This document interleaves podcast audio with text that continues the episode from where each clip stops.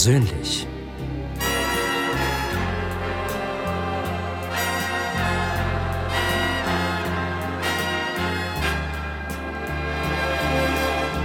Christian Zeugin im Gespräch mit Gästen.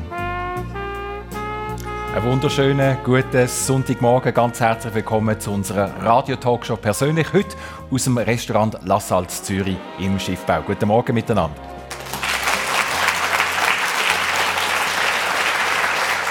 Geschichten direkt aus dem Leben gegriffen, lernen wir hier Stunde äh, bei uns kennen in dieser Runde. Und ich freue mich sehr auf meine beiden Gäste mit zwei spannenden Lebensgeschichten. Auf der einen Seite ganz hart am Wind ist Heidi Ulrich. Sie ist die schnellste Windsurferin der Welt, hat den Titel in der Königsdisziplin über 500 Meter aus Namibia heimgebracht in die Schweiz. Und die schnellste Windsurferin, das heißt mit fast 100 Kilometer pro Stunde übers Wasser gleiten oder vielleicht auch besser gesagt fliegen.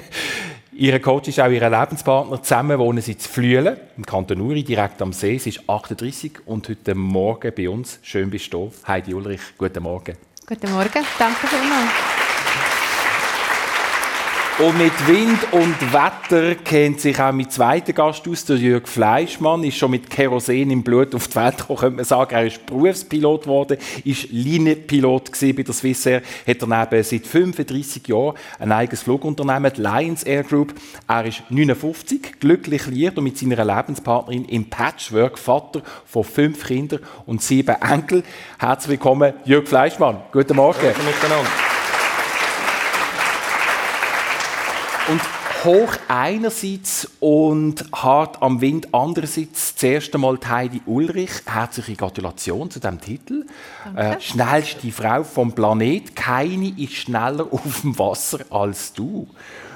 Das heißt mal ohne Motor, genau. oder? Im Windsurfen ist das so, ja genau. Ähm, ich habe auf der einen Seite jetzt in Namibia den Weltrekord über Durchschnittsdistanz äh, von 500 Metern geholt. Und bei gleichzeitig aber auch über zwei Sekunden ist bei uns wird GPS gemessen die schnellste Windsurferin der Welt mit fast zweieinhalb km/h Vorsprung auf die zwei Platzierten. also absolut Nummer eins, top ja. gesetzt, absolut. Das ist amtlich. Und die Frage ist, man sieht es glaube jetzt nicht mehr am linken Zeigefinger, der hast, ähm, ja, ist noch ein bisschen geschwollen. ja, ist noch der ist gebrochen am Tag vom Event am Tag vor dem Event, bevor vor der Event, Event angefangen hat. Was ist passiert? Wir sind äh, am Wellenreiten in Namibia. Wir haben äh, unsere Zeit genossen bei Kollegen, bevor der Event angefangen hat. Und dann ist das Wellenreiten eigentlich schon vorbei gewesen. Ich wollte aus dem Meer rauslaufen, hatte dann der grosse Boulderstein gehabt und äh, wie es so blöd geht, bin ich ausgeschlüpft und wirklich mit dem Finger zwischen zwei Steinen. Ich habe dann mal nicht so viel darum gegeben und am anderen Tag war er dann ein bisschen dicker und ein bisschen blauer gewesen. Und dann in Namibia wollte ich nicht unbedingt jetzt gerade so zum Doktor. Ich hatte dann während der ganzen Zeit einfach getapet und nicht viel darum gegeben. Aber als Surferin oder als Windsurferin hebt man ja das Rig, das Segel irgendwie? Wie machst du das, wenn, wenn das ist wirklich nur Fingerbeere vor. Also ich, okay. kann wirklich, ich kann schön können den Gabelbaum so heben. Aber es ist ja nicht so, dass der, der Sport sonst äh, völlig ungefährlich ist. Der Kanal ist extrem eng, ich glaube bis maximal sieben Meter. Man ist eben mit fast 100 km pro Stunde unterwegs. Also es ist, es ist eine gefährliche Sache, oder? Ja, es ist äh, wie bei jedem Sportart, sobald es... Äh, ah ja, also bei jeder Sportart, also Schach ist jetzt nicht gefährlich, oder? Und gehört ich weiß nicht, ob Schach das ist, ist ein Sportart. Nein, klar, also man muss sich das Risiko natürlich bewusst sein. Man ja. darf keine Angst haben, wie bei vielen anderen Sportarten auch nicht, weil mhm. sobald Angst ins Spiel kommt, wird es wirklich gefährlich. Man muss sich dem Risiko, das man sich aussetzt, muss man sich bewusst sein. Aber ähm, man macht so viel Mentaltraining, man macht so viel, visualisiert man natürlich, was kann passieren, wie das der Ablauf sollte sein. Und ja, klar, es ist nicht ungefährlich. Man kann sich vorstellen, wenn man auf der Autobahn mit 90 fährt, oder wir machen immer das Beispiel, wenn man mit 90 einfach aus dem Auto müsste aussteigen. Das Wasser ist dann nicht mehr einfach so, wie wenn man den Köpfler oder den Und das Planscher macht. Das gehört dazu. Das gehört dazu. Das gehört dazu, ja. Für das tragen ihr aber auch einen Helm, oder? Der Helm ist ein umstrittenes Thema. Also ich trage einen Helm. genau, zum und Skibrüllen auch, gell? Und Skibrüllen auch. Ja. Aber der Helm ist ein umstrittenes Thema, so. weil man natürlich dann weh mehr Massen am Kopf hat. Und wenn man auf dem Wasser mit mehr Was Massen aufkommt, Entsprechend wirken auch mehr Kräfte. Aber äh, ich habe lieber einen Helm an, weil äh, der Kanal ist wirklich zwischen 5 und 7 Meter breit und auf der gegenüberliegenden Seite ist eine Sandwand und wenn man dort dann als Cartoon in der Wand landet, glaube ich, ist ein Helm immer noch von Vorteil und dann kann man die bisschen mehr Masse, die es halt gibt, auch in Kauf nehmen. Ich habe gehört, Risiko, gefährliche Situationen, wo man sich muss bewusst sein darüber zu dem kommen kann. Aber ich schaue über zum Jürg Fleischmann und ich meine, gefährliche Situationen, das kennt man als Pilot sowieso auch. Wie, wie gehen ihr mit der Risikoeinschätzung aus, um als, als Piloten? Ja, das Hauptziel ist immer, äh, wieder safe vom Boden zu kommen. Und ich sage immer so ein bisschen, äh, lustigerweise das Gefährlichste am Fliegen ist die Fahrt mit dem Auto zum Flugplatz oder zum Heliport. Dort passiert viel mehr wieder in der Luft. Aber eben, die sind ja keine Schönwetterpiloten. Also ein Privatpilot, der bucht sich sehr wahrscheinlich Flugzeuge, wenn er weiß, es ist eine Schönwetterperiode und dann fliegt man schnell über den Jura und über die Alpen und gut ist. In eurem Fall, und jetzt spreche ich als, als Rettungspilot an, die müssen einfach kaufen. Also äh, da, da gibt es kein Wenn oder Aber. Innerhalb von zweieinhalb Minuten, eben, habe ich vorher gelernt, sind ihr in der Luft da gibt es keine Einschätzung mehr von einer Risikoanalyse, sondern die gehen einfach das erste Mal, oder?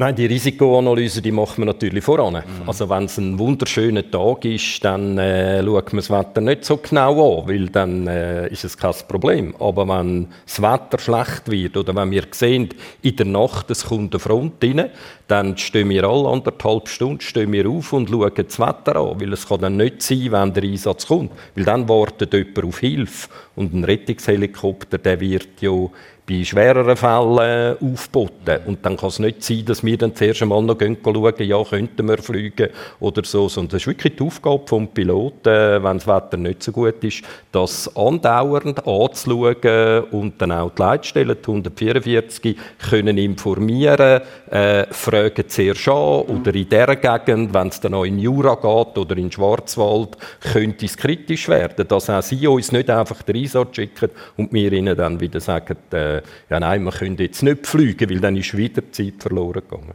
Sie haben gerade vorhin eine spezielle Destination gehört, der Kanal in Lüderitz, in Namibia ist das. Ich greife einfach jetzt eine von diesen vielen Locations auf, wo du schon geflogen bist, äh, der Grand Canyon abgeflogen, nie höher als 10 Meter über dem Wasser. Das sage ich jetzt als Laie, ist auch nicht ganz ohne Risiko, oder? Nein, aber auch das, da sind wir natürlich nicht einfach losgeflogen. Das ist, klar. das ist im Rahmen von Das muss man zuerst mal überhaupt dürfen, oder? Weil wer, wer darf schon im Grand Canyon fliegen?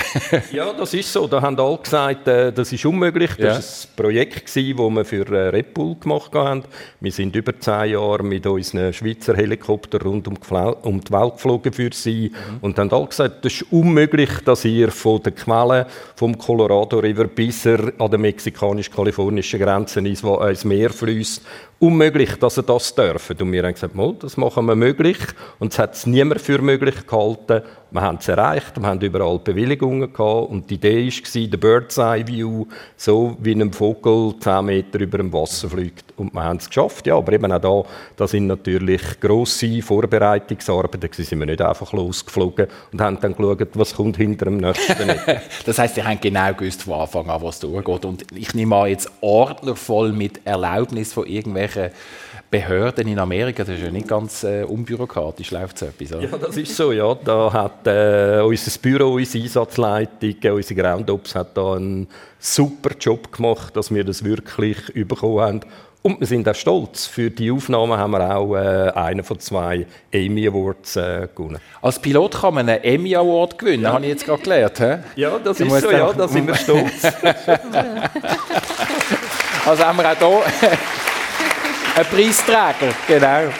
Ich würde schon noch schnell die, die, die Risikoanalyse angehen, respektive eben das Adrenalin, das damit verbunden ist. Ähm, eben mit, mit 90 km aus einem fahrenden Auto aussteigen, so quasi physikalisch verglichen. Wie gehst du mit dem Adrenalin oder mit dieser Gefahrenanalyse um? Also wie tastest du dich an die Gefährlichkeit an, Heidi?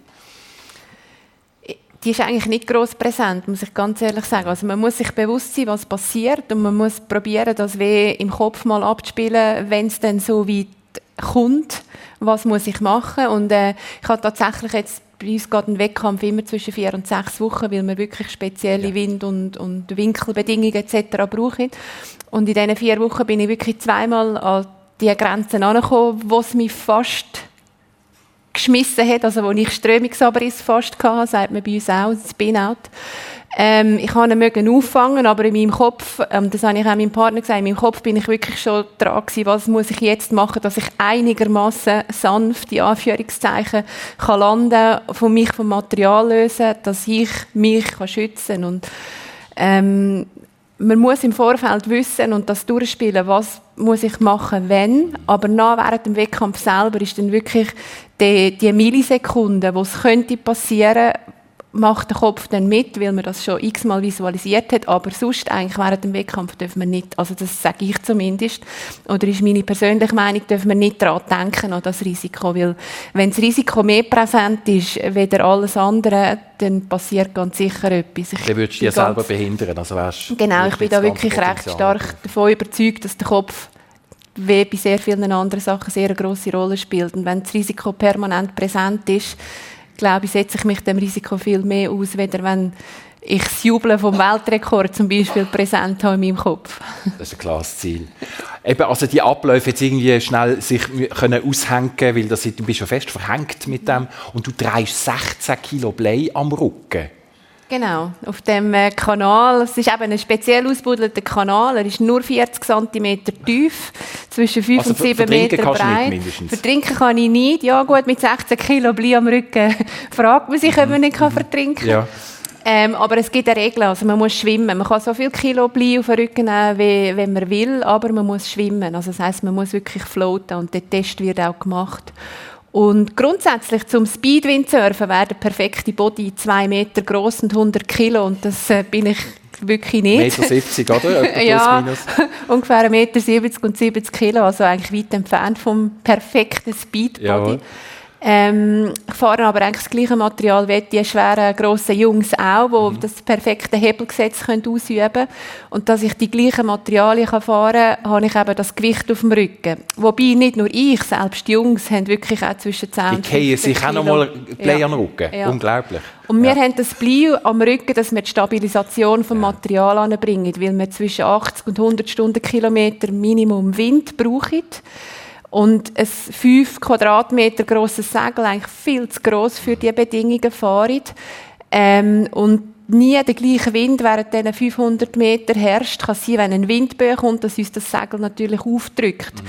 Und je mehr Gewicht das wir auf den Rücken nehmen, je stabiler können wir, können wir eigentlich sein auf dem Brett und je weniger ähm, Bewegung im Segel innen ist, je weniger verliert man Geschwindigkeit. Und das ist eigentlich der Grund, wieso dass sich schlussendlich alle Kilo auf den Rücken packen. Damit er schön träge und schwer sind. Genau, was dann beim Fallen oder beim Kiehen natürlich auch nicht mehr ganz so lustig ist. Die sind beides keine Wassermenschen. Das erstaunt mich eigentlich Nein. noch ein bisschen mehr bei der Heidi. Du bist gar nicht gerne im Wasser und unter Wasser schon gar nicht. Nein, also gut, mit 16 Kilo Play am Rücken sowieso nicht, oder? Das ist klar. Erst recht nicht mehr. das ist nicht so gut. Aber äh, Jörg Pfeiffer, ich, ich habe gerade vorher erfahren, ihr trainiert was würde passieren, wenn ihr würdet ins Wasser abstürzen? Das ist recht eine ungemütliche Sache. Was genau passiert dort? Was tun ihr dort trainieren? Ja, das ist so. Wir äh, fliegen auch viel über Wasser. Wir operieren von Schiff aus. Oder jetzt haben wir angefangen mit grossen Helikoptern äh, Feuer löschen, wo man natürlich äh, das Wasser irgendwo auf dem See oder im Meer äh, aufnimmt. Und da gehen wir regelmäßig alle zwei Jahre in so ein äh, Unterwasser-Escape-Training. Da wird man in einer Helikopterkabine angeschnallt, wird dann einfach ins Wasser hinein, äh, gerührt. Man ist angeschnallt. Das Auslösen der Gurte wird 10 Sekunden noch blockiert, wenn man unter Wasser ist, dass man wirklich äh, nicht einfach kaum ist man auf unter Wasser ja, ja. schon aufgemacht ja, hat. Äh, die Kabine, die dreht es meistens, äh, damit man nicht weiß, wo ist oben, wo ist unten.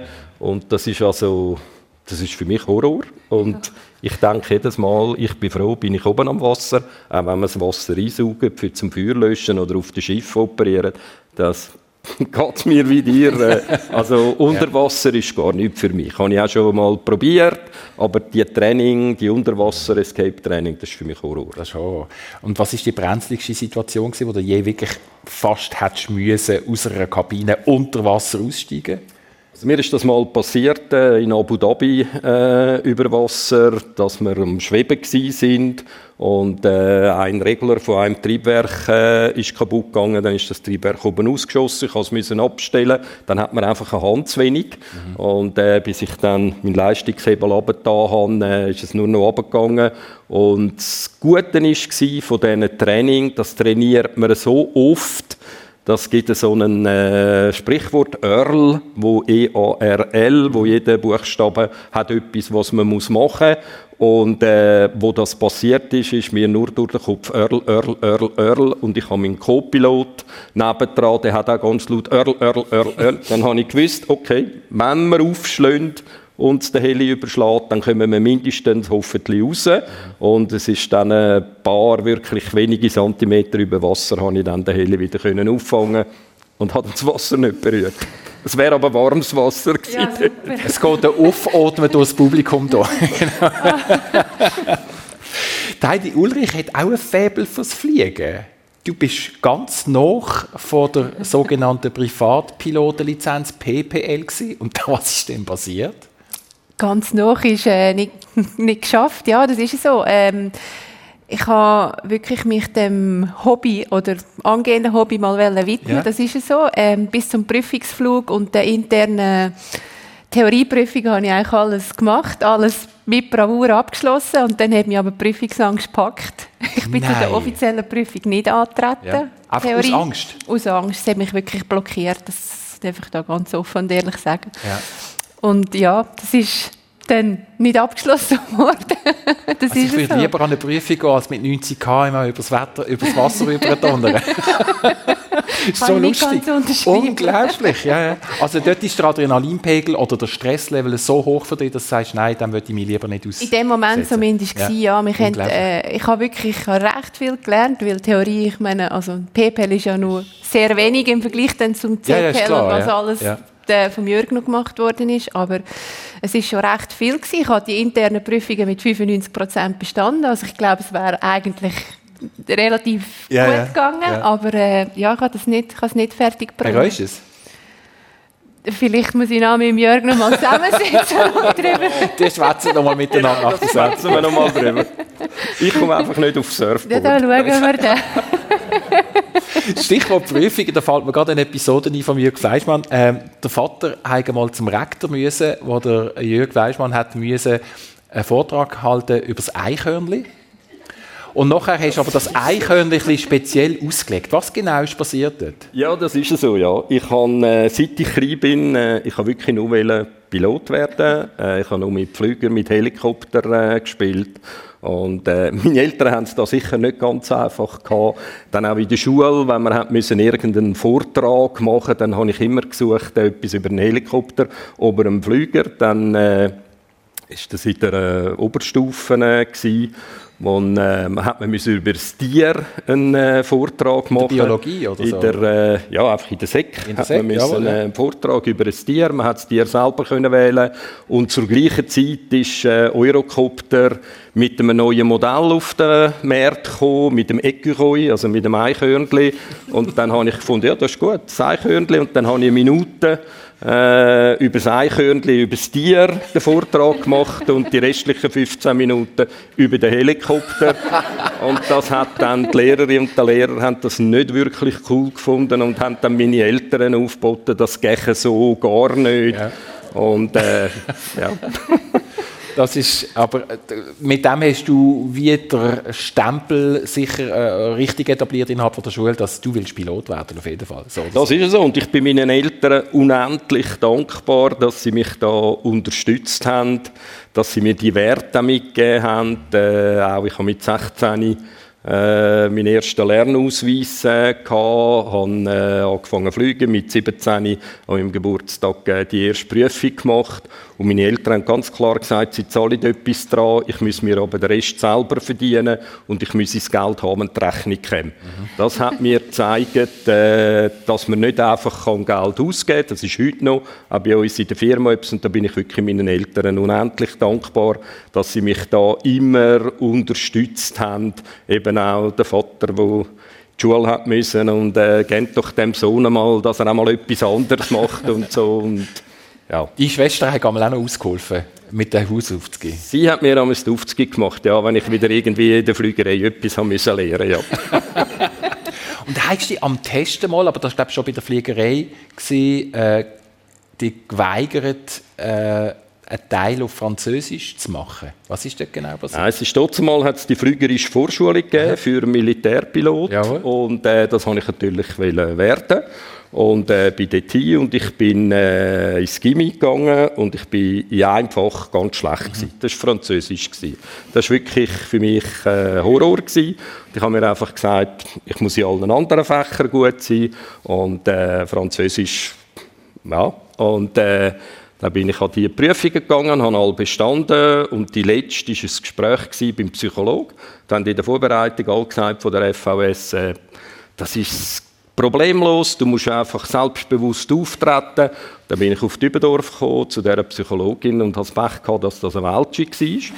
Die hat das Zeugnis angeschaut und sagt zu mir auf Französisch, äh, ja, sie sagt, dass ich nicht gut im Französisch sage, also machen wir das Gespräch auf Französisch. Und weil wir ja alle gesagt haben in der Vorbereitung, du musst selbstbewusst äh, auftreten, habe ich so auf Deutsch gesagt, meine Muttersprache sagt Deutsch und ich glaube, dass ich das Recht habe, das Gespräch auf Deutsch zu führen. Und das Gespräch ist zwei Minuten gegangen. Sie hat mir äh, in gebrochenem Deutsch hat sie mir gesagt, sie werden nie Pilot. Und das Gespräch ist fertig gewesen. Man hat dann aber dazu mal, wenn man an der Aushebung das Brevet hatte, äh, hat man äh, Militärpilotenschule können anfangen und äh, ich habe dann das Kader Aushebung gemessen, erste Privatpilotenbrevet, habe dann Militärpilotenschule können anfangen und auch das vergesse ich nicht mehr in Bayern am ersten Tag der Schulkommandant, da sind wir 100 Anwärter gewesen, und der Schulkommandant hat gesagt, ihr wisst, von diesen 100 werden doch brevetiert als Militärpilot. Und äh, also 92 werden es nicht bestehen. Und die zwei, die keine flügerische Vorschulung haben, die haben gar keine Chance. Dann habe ich gewusst, es gibt noch einen zweiten, der die flügerische Vorschulung nicht hat. Ich habe den gesucht, mhm. habe den gefunden und wir haben miteinander uns immer unterstützt, geholfen gemacht. Und wir sind unter diesen acht gewesen. und ich bin dann als Militärpilot präventiert worden. Manchmal geht es eben doch ganz anders, als die anderen meinen, oder? Genau. Ja, es zeigt einfach, wenn man etwas will, dann, äh, dann kann man es erreichen. Es braucht viel Hilfe rundum, überall. Auch das etwas, was ich von meinen Eltern äh, gelernt habe. Man kann nie allein Erfolg haben. Ich glaube, das ist bei dir auch so. Äh, auch wenn man allein irgendwo da steht, es braucht immer ein Team dahinter, äh, sonst geht es nicht. Wenn man etwas will, dann kann man es erreichen. Das ist gerade ein geflügeltes Wort, das ich der Heidi Ulrich nämlich gerade kann übererreichen kann. Es hat eine Zeit gegeben, und das ist noch nicht so lange her, vor etwa zehn Jahren, wo du das Windsurfen einfach als Namen kennt hast, aber bist glaube noch nie nicht auf einem... Nicht einmal. bist sicher noch nie auf einem Breck gestanden. Ja. Da sind dir die anderen noch quasi links und rechts äh, um die Ohren gefahren. Und dann hast du gesagt, ich will das lernen. Ja, es ist mir jetzt wirklich, es ist genau das Gleiche gewesen eigentlich bei mir. Ähm, mein damaliger Freund ist aus einer Windsurf-Familie gekommen. Sein Bruder war Weltcup-Surfer Seine Freundin, also Freundin vom Bruder, ist 28-fache Weltmeisterin in allen Disziplinen im Windsurfen. Also das ist, äh, Top-Level, genau. Karin Jacki ist bis heute die erfolgreichste Einzelsportlerin der Schweiz, ja. eigentlich. Ähm, dort ist natürlich Windsurfen ist das Thema Nummer eins gewesen. Und als ich in diese Familie hineingekommen bin, hat mir das überhaupt nicht gesagt. Ich habe Volleyball gespielt und äh, that's it. Und darum, ich habe nichts verstanden, wenn sie von Windsurfen geredet haben. Die haben da irgendwie mit irgendwelchen Zahlen um sich geschmissen und ich dachte, ja, pff, keine Ahnung. ähm, ich habe dann aufgehört, Volleyball zu spielen, eigentlich knall auf Fall, und habe das Windsurfen lernen. Es war 2013, gewesen, bin ich dann mit dem damaligen Partner und seinem ähm, Brüder auf Namibia, zu dem Speed-Kanal. Schon weil, genau, weil ja. sie haben dort schon die Rekord, also der Brüder um einen Weltrekord fahren und der damalige Partner um einen Schweizer Rekord, weil sie sind äh, Schweizer Italiener, Familie Diethelm. Und äh, sie sind immer für beide Nationen gefahren, sicher nicht für die gleiche, dass sie beide Rekord holen können. Und äh, ich konnte dort äh, weder in der Schlaufe vom Brett können stehen noch mich können einhängen. Also ich habe eigentlich noch gar nichts können. Ich habe gar gewusst, wie das ganze Material abmachen, sich selber kann surfen. Und neben dem Kanal ist eine grosse Lagune Dort hat es immer ein bisschen Hai und so, darum surft dort meistens auch niemand von den Europäern, wenn sie dort gehen. Außer Heidi, genau. ähm, ich habe gesagt zu den, die Jungs haben gesagt, du kannst mitkommen, aber du wirst wahrscheinlich nie können surfen dort, aber wir nehmen dir das Material mit, ob wir jetzt mit 400 Kilo fliegen oder mit 410 Kilo, kommt auch nicht mehr so drauf ab bin dann mitgegangen und ich habe in dieser Lagune geübt und geübt und geübt und geübt, bis zum geht nicht mehr. Und immer wieder rauf schnell schauen, was sie auf dem Kanal für Zeiten fahren. Und mich hat das fasziniert.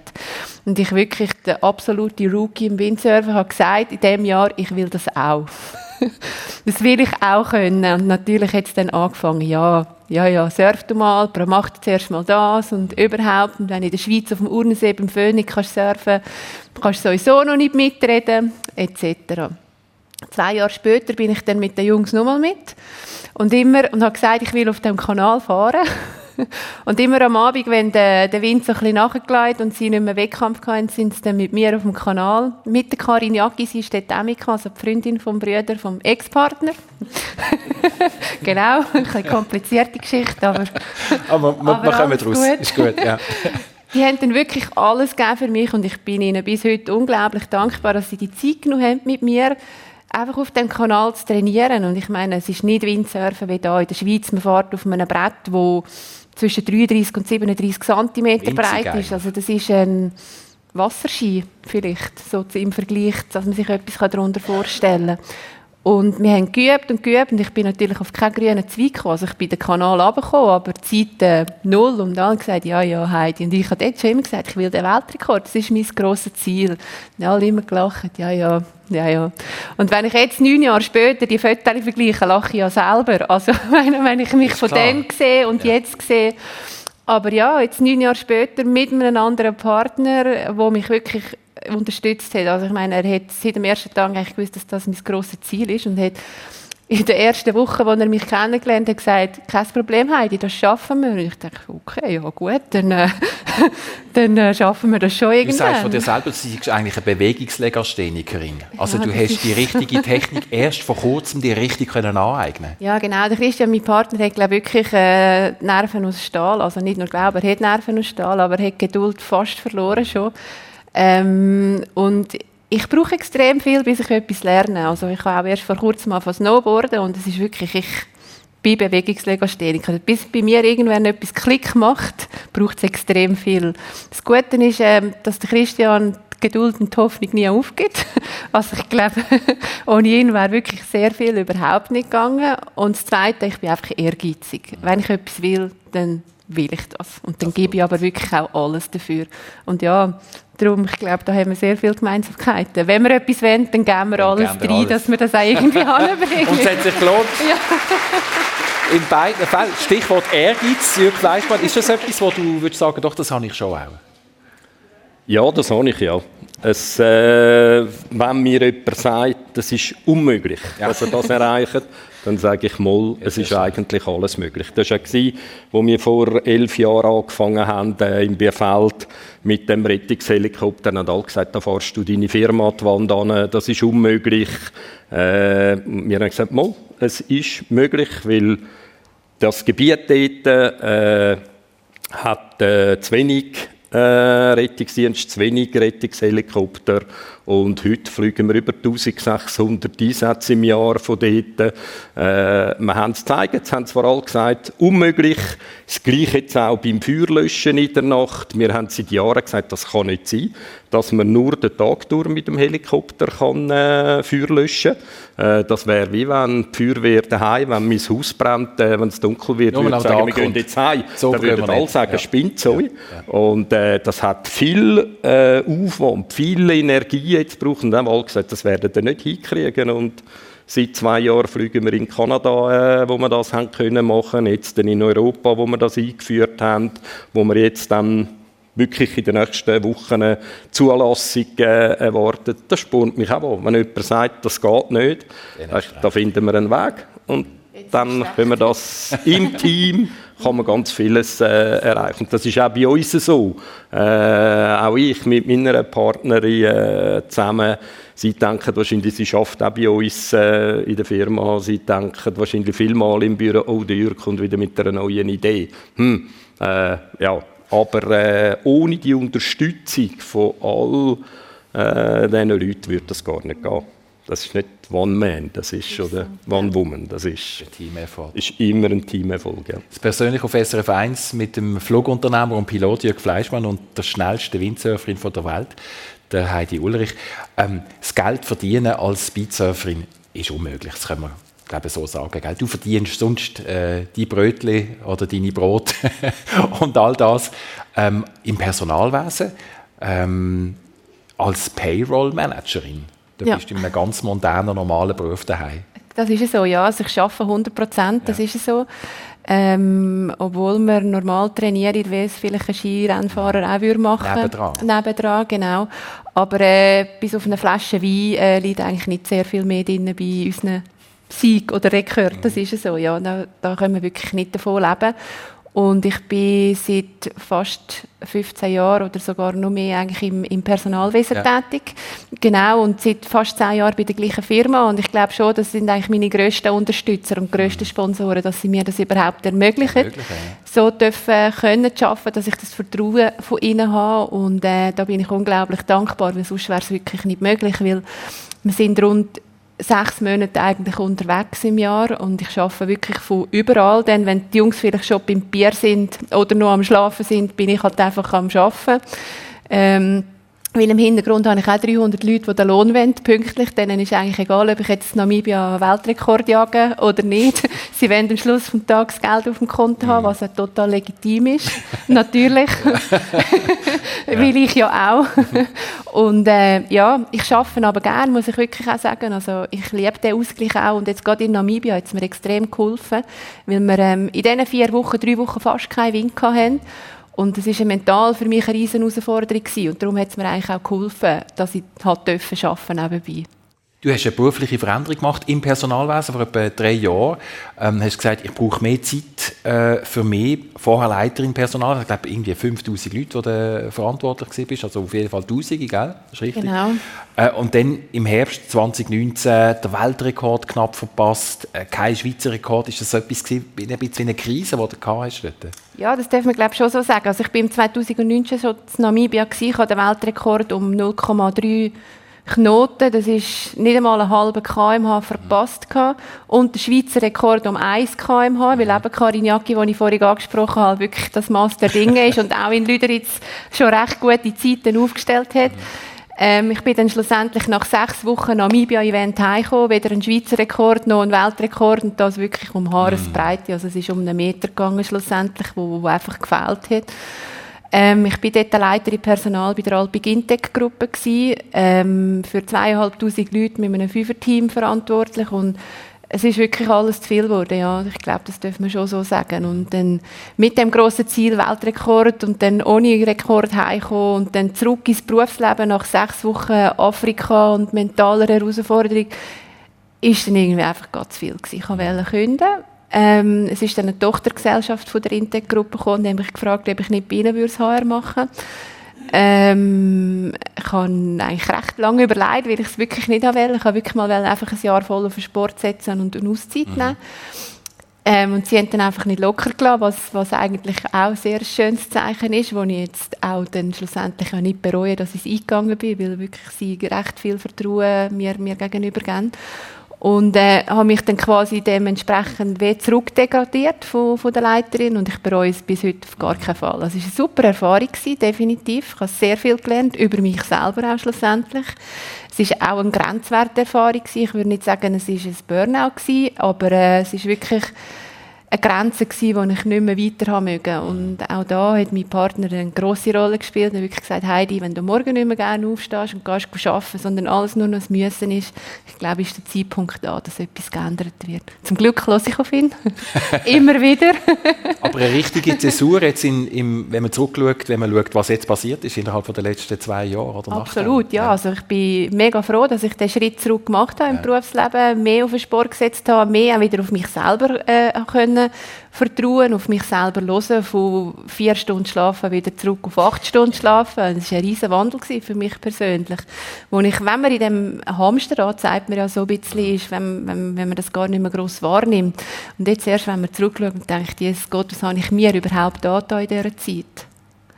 Zäsuren im Leben ist etwas, was auch du kennst, Jörg. Ich greife eine Episode auf, wo du jung Vater geworden bist, glaube mit 23, und dann im gleichen Moment praktisch konfrontiert mit der Krebsdiagnose. Als junger Vater, als junger Mann, lange Zeit im Spital und die damals noch wirklich kleine Bub, die Sohn, hat bei der Heilung, bei diesem Prozess vom wieder gesund werden, auf eine Art eine ganz wichtige Rolle gespielt. Nimm es mal mit in die Zeit. Was ist dort genau passiert?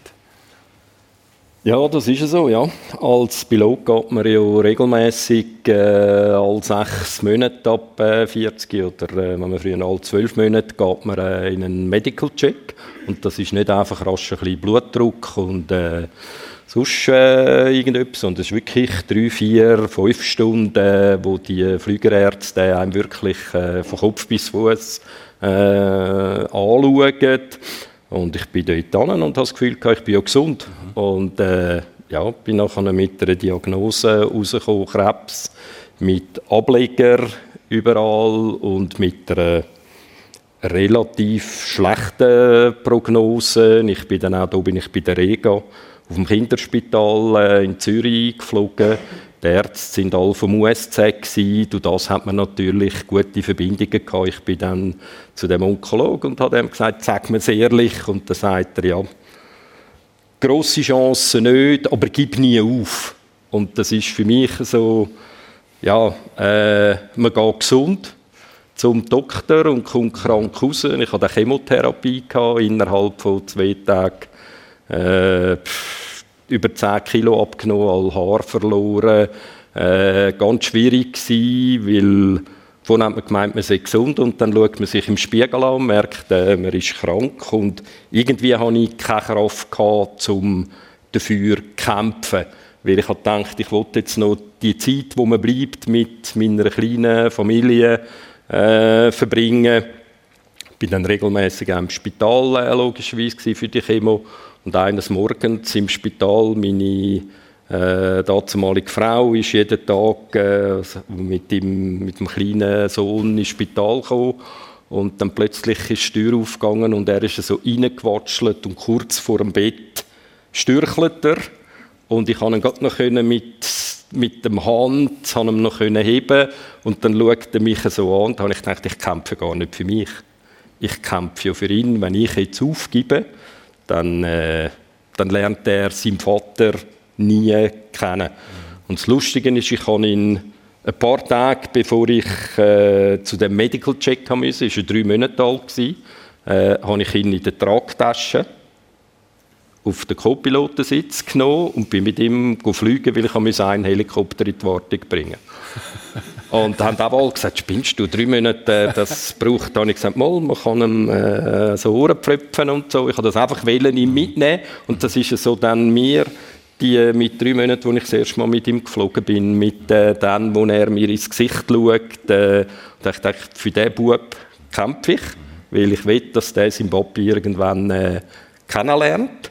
Und ich bin vier, fünf Monate später bin ich kein Ableger mehr gehabt, habe angesprochen und der Onkologe äh, hat, äh, hat gesagt, ja, das erlebe ich viel, dass es irgendein Erlebnis brauche oder irgendetwas, äh, wo, wo einem dann Kraft gibt und das ist Kraft gewesen. und auch das ist wunderschön. Er fliegt seit 15 Jahren bei uns äh, er wird zusammen mit meinen anderen ähm, Kindern, mit den zwei Töchtern, mit den Kindern von meiner heutigen Lebenspartnerin, wo wir auch schon sehr lange zusammen sind, wissen wir, sie werden die Firma weiterführen. Und da denke ich immer, ja, äh, Eben, auch da wieder, es braucht irgendetwas, auch das allein, allein hätte ich das nicht hätte ich aufgegeben. Das ist ein Hühnerhautmoment, der Heidi, gell? Ja, ist gerade das Herz kurz stillgestanden ja, ja. und nachher geht es auf, oder? Mit, mit einem solchen Glücksmoment, oder? Mit einer unglaublichen, mit einem grossen Bogen, den ihr dort auch, auch geschlagen habt. Also, glückliche Fügungen, wo sich plötzlich etwas verändert. Kennst du das aus deinem Leben auch, wo, einfach, wo du sagst, wow, das ist so wichtig gewesen, oder da ist mir etwas zugefallen, wo mir so viel Glück gebracht hat in dem Moment?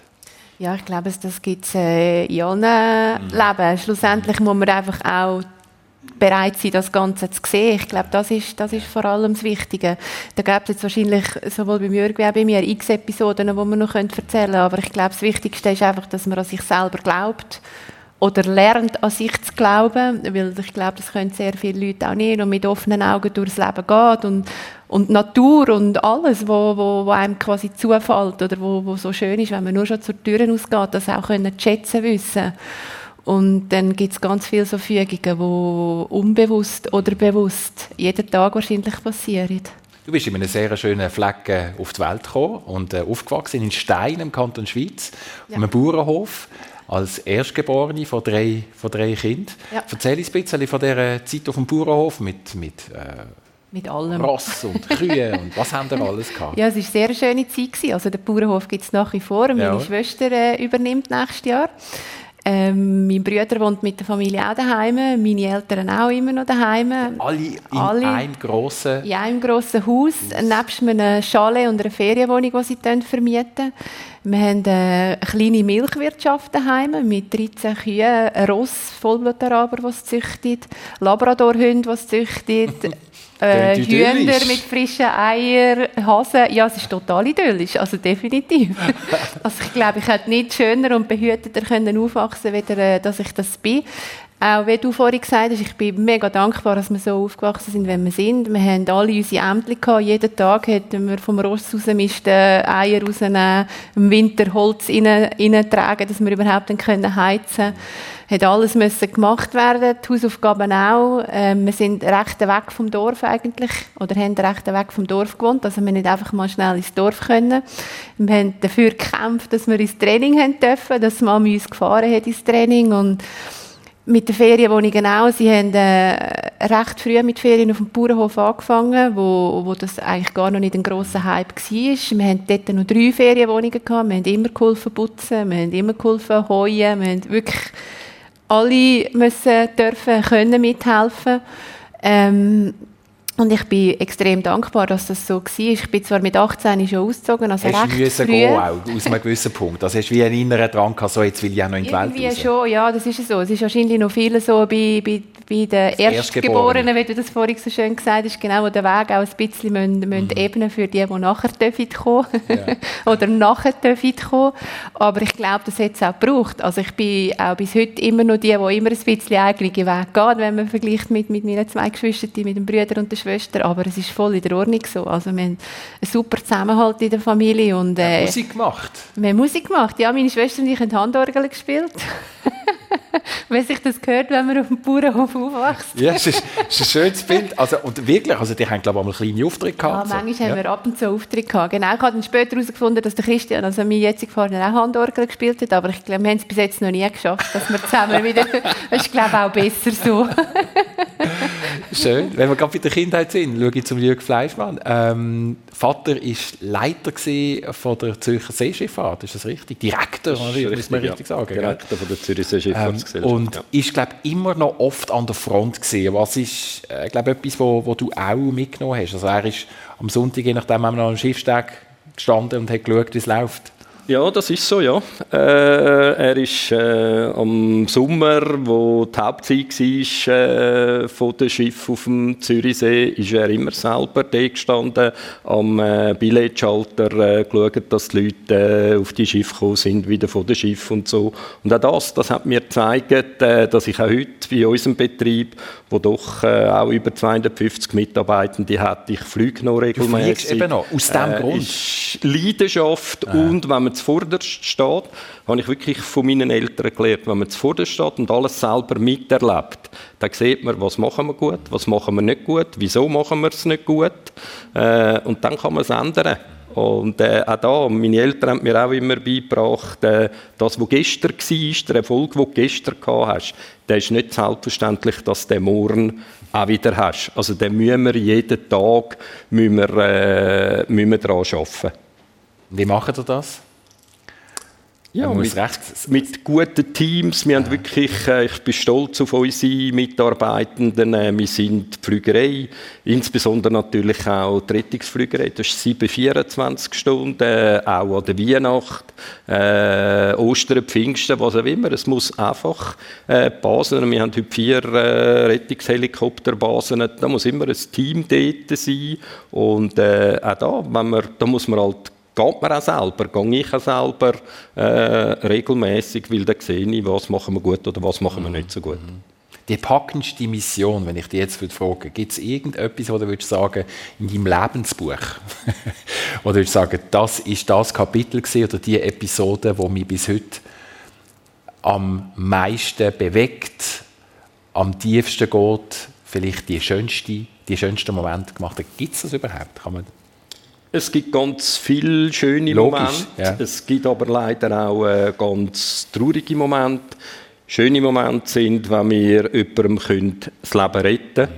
Äh, gerade wenn Kinder äh, betroffen sind, äh, die eigentlich noch nichts haben dafür, wo man nichts dafür können, äh, dass irgendetwas äh, passiert ist.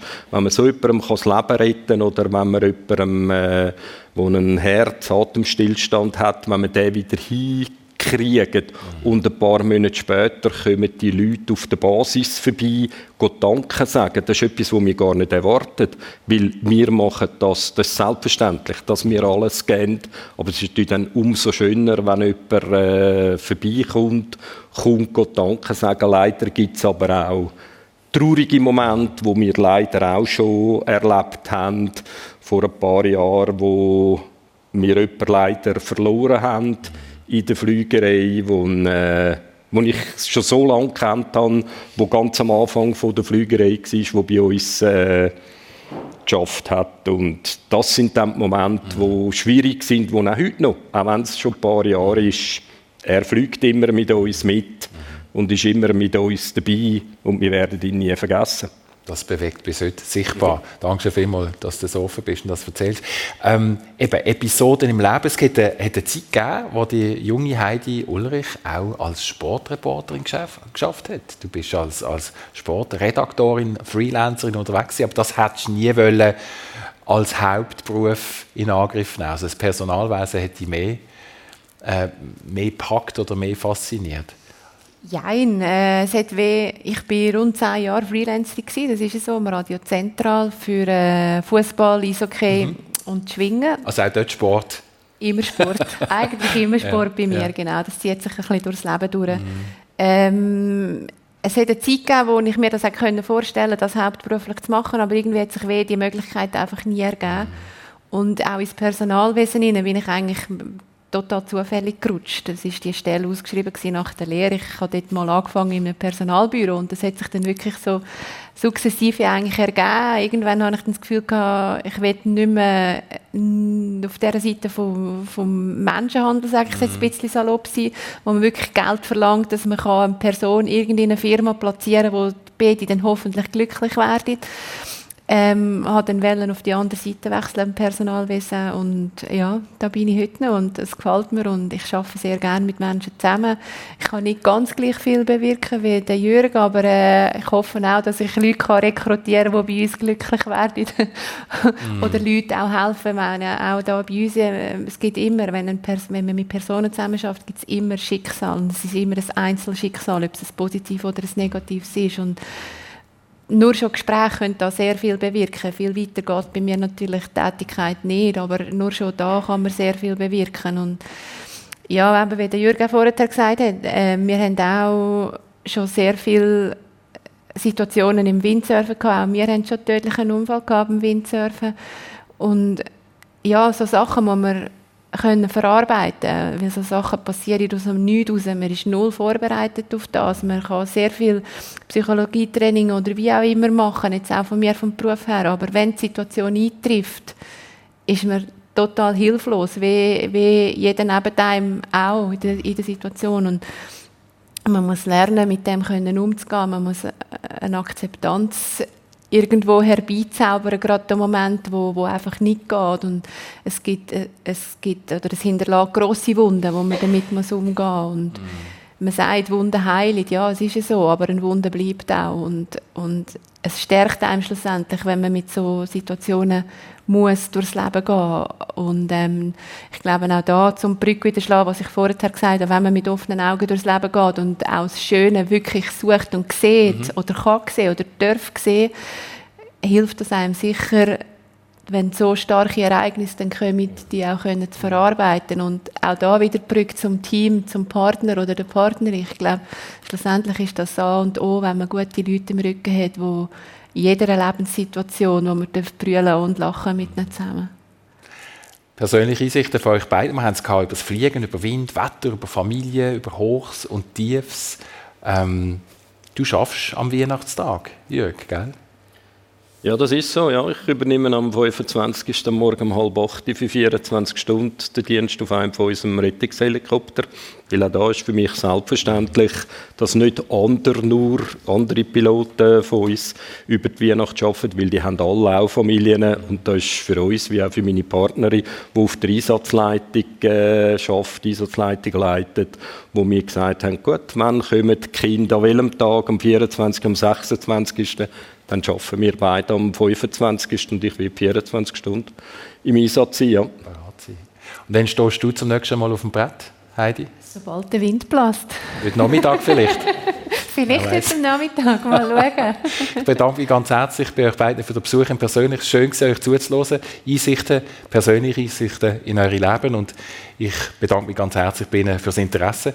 Eine ganz gute Woche und merci. Alles Gute.